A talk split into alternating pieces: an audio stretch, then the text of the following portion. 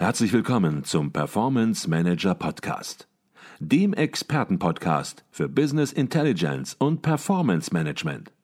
Inspirationen, Know-how und Impulse für Controller und CFOs, die noch erfolgreicher sein wollen. Ihr heutiger Gastgeber Peter Blum.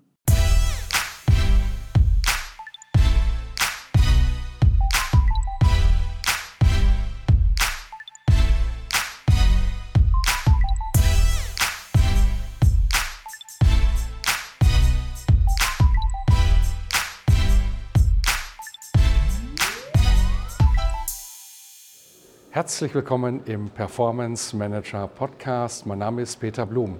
Ich bin in München auf dem 47. Kongress der Controller und bei mir ist Matthias von Dake.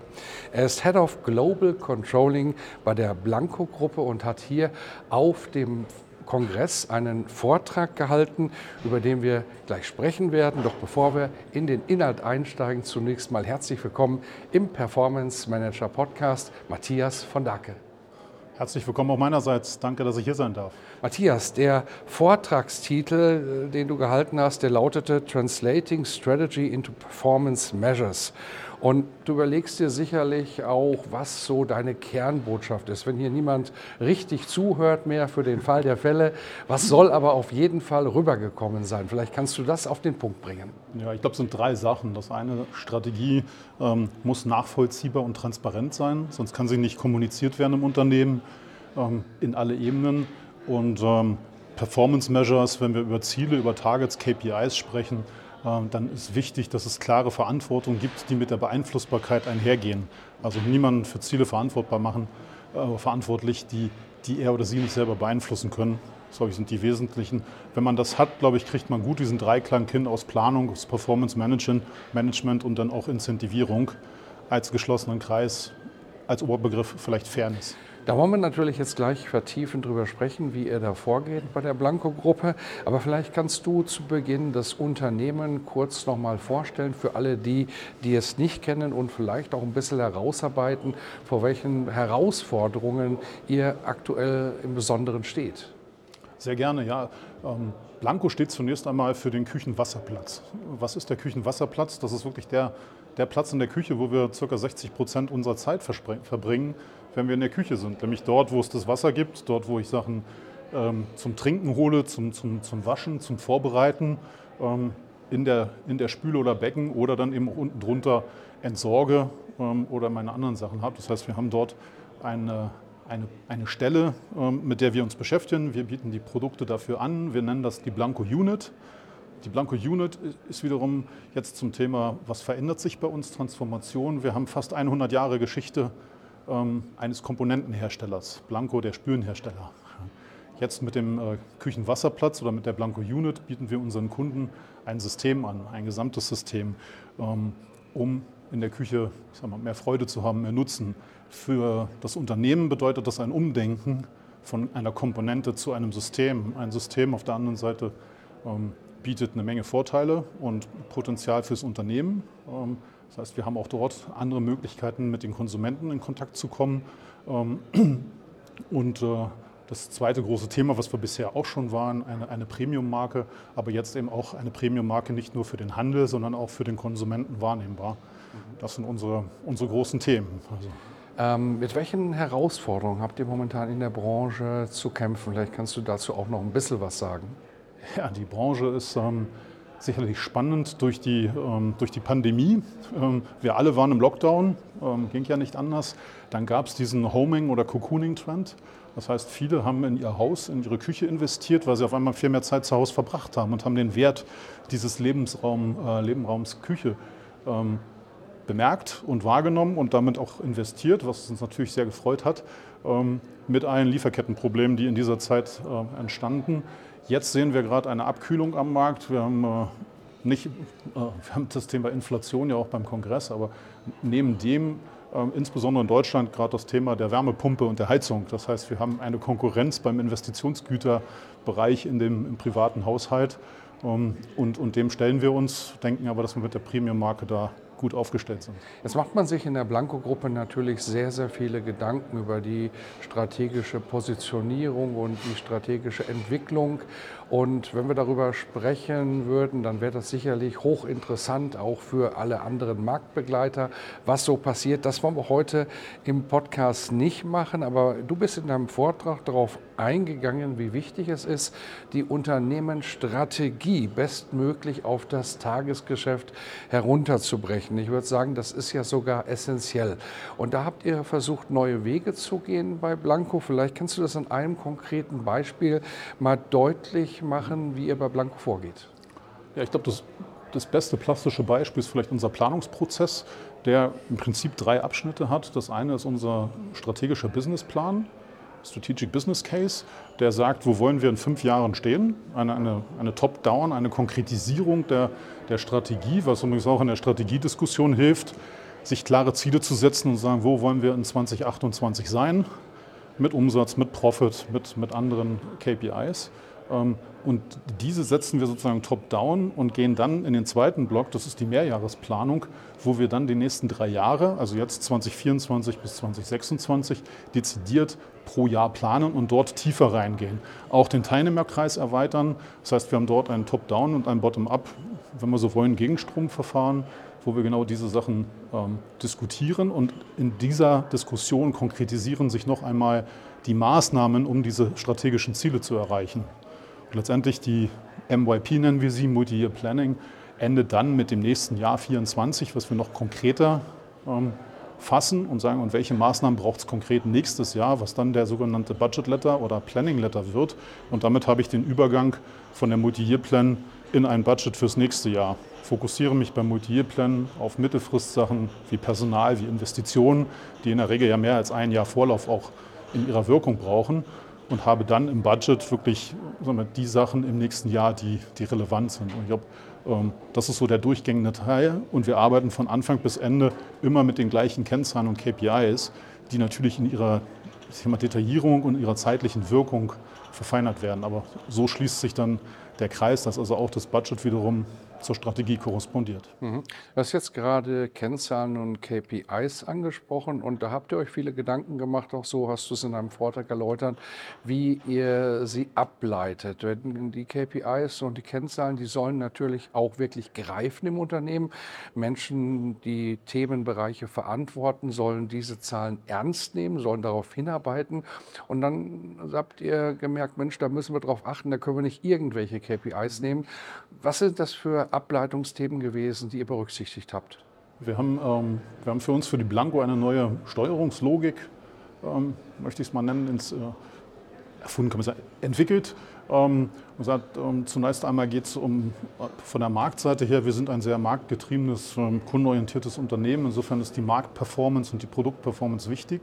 Und die Frage war, wie kriegen wir das hin, dass wir weltweit die Blanco nach einer KPI steuern können, die für alle gleich ist. Und da haben wir eine, eine Group Margin, eine konsolidierte Marge, ähm, die sagt, was welches Produkt in welchem Markt mit welchem Kunden ähm, quasi für einen Deckungsbeitrag macht. Ähm, und, und das ist ein einheitliches System über die Gruppe. Und damit haben wir mal eine Vergleichbarkeit untereinander geschaffen. Und daraus leiten wir dann ab und sagen, wenn ich jetzt diesen, diesen Deckungsbeiträgen zuordne, was hat ein Markt für Kosten, dann kriege ich für diesen Markt einen Profit. Aber ich ordne nur diese Kosten zu, die der Markt auch beeinflussen kann und tue keine ähm, Umlagen oder Allokationen rein. Das tun wir für Markt, das tun wir für, für unser äh, Portfolio. Und bei den anderen Service-Centern, die wir haben, äh, Supporting-Funktionen, haben wir die klassische Kostenbudgetierung, aber auch dort immer den Teil, den die Manager, die Verantwortlichen selber beeinflussen können. Also es gibt keine oder einen, einen, minimalen Teil von Umlagen in unseren KPIs. Jetzt sind wir ja hier auf dem Kongress der Controller und du verantwortest das weltweite Controlling bei der Blanco-Gruppe. Von daher bietet sich natürlich die Frage an, welche Rolle spielen bei Blanco die Controllerinnen und Controller bei der Erarbeitung der KPIs, bei der Erarbeitung der Targets, über die wir gerade gesprochen haben ja, es ist sicherlich von Hause aus haben ja unsere Core-Kompetenz. Ähm, man sagt, dass wir die Zahlenmenschen sind. Ich glaube aber, es sind nicht die Zahlenmenschen, sondern es ist das, äh, das Zahlenverständnis. Äh, insofern sind, äh, sind wir als Controller-Team mit den verantwortlichen Managern gemeinsam dabei oder haben es gemeinsam gemacht, diese KPIs zu entwickeln, zu definieren und übrigens auch das Target-Setting gemeinsam zu machen. Und äh, das ist ein, ein Geben und Nehmen und wenn man so will, das, äh, das Business Partnering, äh, wie ich es mir auch vorstelle. Mhm. Okay. Es gibt ein Thema hier auf dem Kongress, das zieht sich wie so ein roter Faden sozusagen durch alle Vorträge durch. Hat man früher darüber gesprochen, dass man einmal jährlich Planung macht und man hat darüber nachgedacht, wie detailliert macht man das und wie organisiert man das kommt bei diesem Kongress zum ersten Mal aus meiner Sicht so klar wie noch nie zum Vorschein, Mensch, Planung kann es auch noch geben, aber regelmäßiges Forecasting und unter Einsatz auch neuer Methoden, neuer Werkzeuge ist viel, viel wichtiger geworden. Wie hat sich das bei Blanco über die letzten Jahre verändert? Ja, wir, ähm, wir haben seit mehreren Jahren jetzt schon einen, einen rollierenden Forecast im äh, sogenannten SOP also im, Sales and Operations Planning, ähm, den wir bewusst entkoppelt haben von unserem Finanzforecast, um das, die politische Dimension rauszunehmen. Das heißt, wir haben da eine rollierende ähm, Monatsbetrachtung, die wir anschauen und, und wir aus der, aus der Controller-Sicht greifen dort für Financial Forecasts die Sachen ab. Was wir dazu ergänzt haben, ist, es gibt nicht diese eine Wahrheit, jede Planung ist falsch.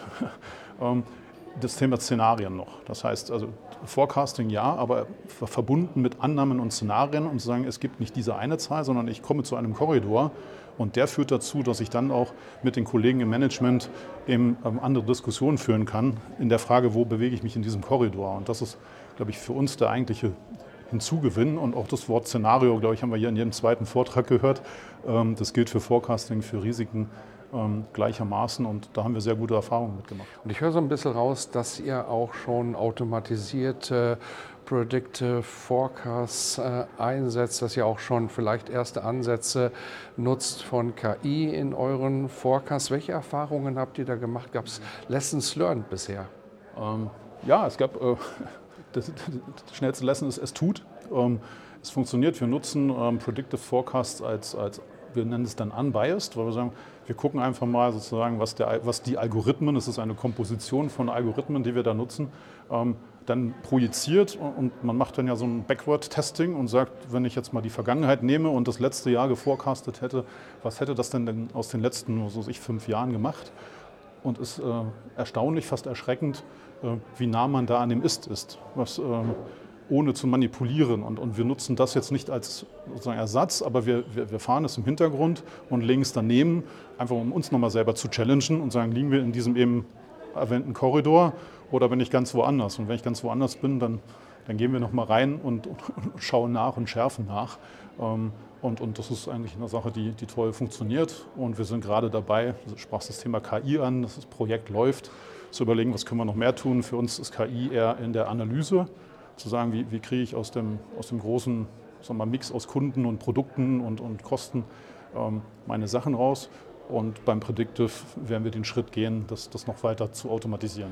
Du hast gerade gesagt, äh, manchmal seid ihr erstaunt, wie nah ihr am Ist liegt. Und ähm, man muss hierzu natürlich sagen, es geht um das Ist der Zukunft. Und ähm, viele machen ja die gleichen Erfahrungen und ähm, stellen fest, klar, der Faktor Mensch ist noch wichtig, aber letzten Endes die Forecast-Genauigkeit hat sich, hat sich deutlich erhöht, wenn man eben Predictive-Methoden einsetzt. Und was man vielleicht auch mal herausstellen sollte, das hast du gerade auch schon sozusagen indirekt getan, es geht hier nicht um den Blick in die Glaskugel, sondern der ganzen äh, Sache liegen ganz klare Methoden, liegen Algorithmen im Hintergrund. Das ist auch kein Prozess, den man mal ebenso startet und dann abschließt und dann hat man es, sondern das ist eine ewige Verfeinerung. Und du hast das auch gerade angedeutet, dass ihr jetzt noch weiter mit KI dann mal schauen werdet, wie ihr das Ganze optimiert. Also ich habe unterm Strich rausgehört, Forecasting wird auch für euch immer wichtiger und ihr werdet sozusagen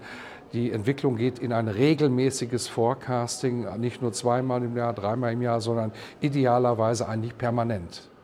Genau, also mit rollierend meine ich ein monatliches Permanentes, was dann natürlich auch ermöglicht, dass man in, in der klassischen Planung, Thema Budgetierung, wenn man mit deutlich weniger Aufwand fährt und sagt, wir, wir planen halt nur noch Eckwerte ähm, und mit den Szenarien, was du gerade ansprachst, also wie, wie kann ich Maßnahmen, Aktionen, also Sachen, die ich mir vornehme, die ich planen kann, die kann ich ja bewerten Und wenn ich die mit reinnehme und die verknüpfe mit Algorithmen, dann bekomme ich Ergebnisse von dem, was ich als Aktionen drin habe. Und ich glaube, diese Kombination, rollierendes Forecasting mit annahmenbasierten Szenarien, ähm, wird die Zukunft sein oder ist die Zukunft.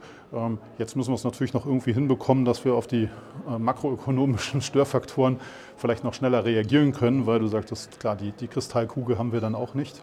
Ähm, aber das Verständnis steigt. Und, und das, glaube ich, ist auch noch ein Thema zum Thema KPIs. Also wenn ich über Maßnahmen, über Aktionen rede, habe ich eine ganz andere Ebene mit dem Management, als wenn ich nur über Zahlen spreche. Und insofern gibt es meist auch viel bessere Diskussionen die dann zu besseren Annahmen führen können. Das war Matthias von Darke, Head of Global Controlling bei der Blanco-Gruppe. Wir haben über seinen Vortrag gesprochen, Translating Strategy into Performance Measures. Und ich bin davon überzeugt, das Thema wird uns auch in den kommenden Jahren ja nicht nur beschäftigen, sondern wird immer wichtiger werden. Und wir werden da auch neue Erkenntnisse noch in den nächsten Jahren zu gewinnen. Herzlichen Dank für deinen Beitrag. Sehr gerne, es hat mich sehr gefreut. Wiederschauen. Danke sehr.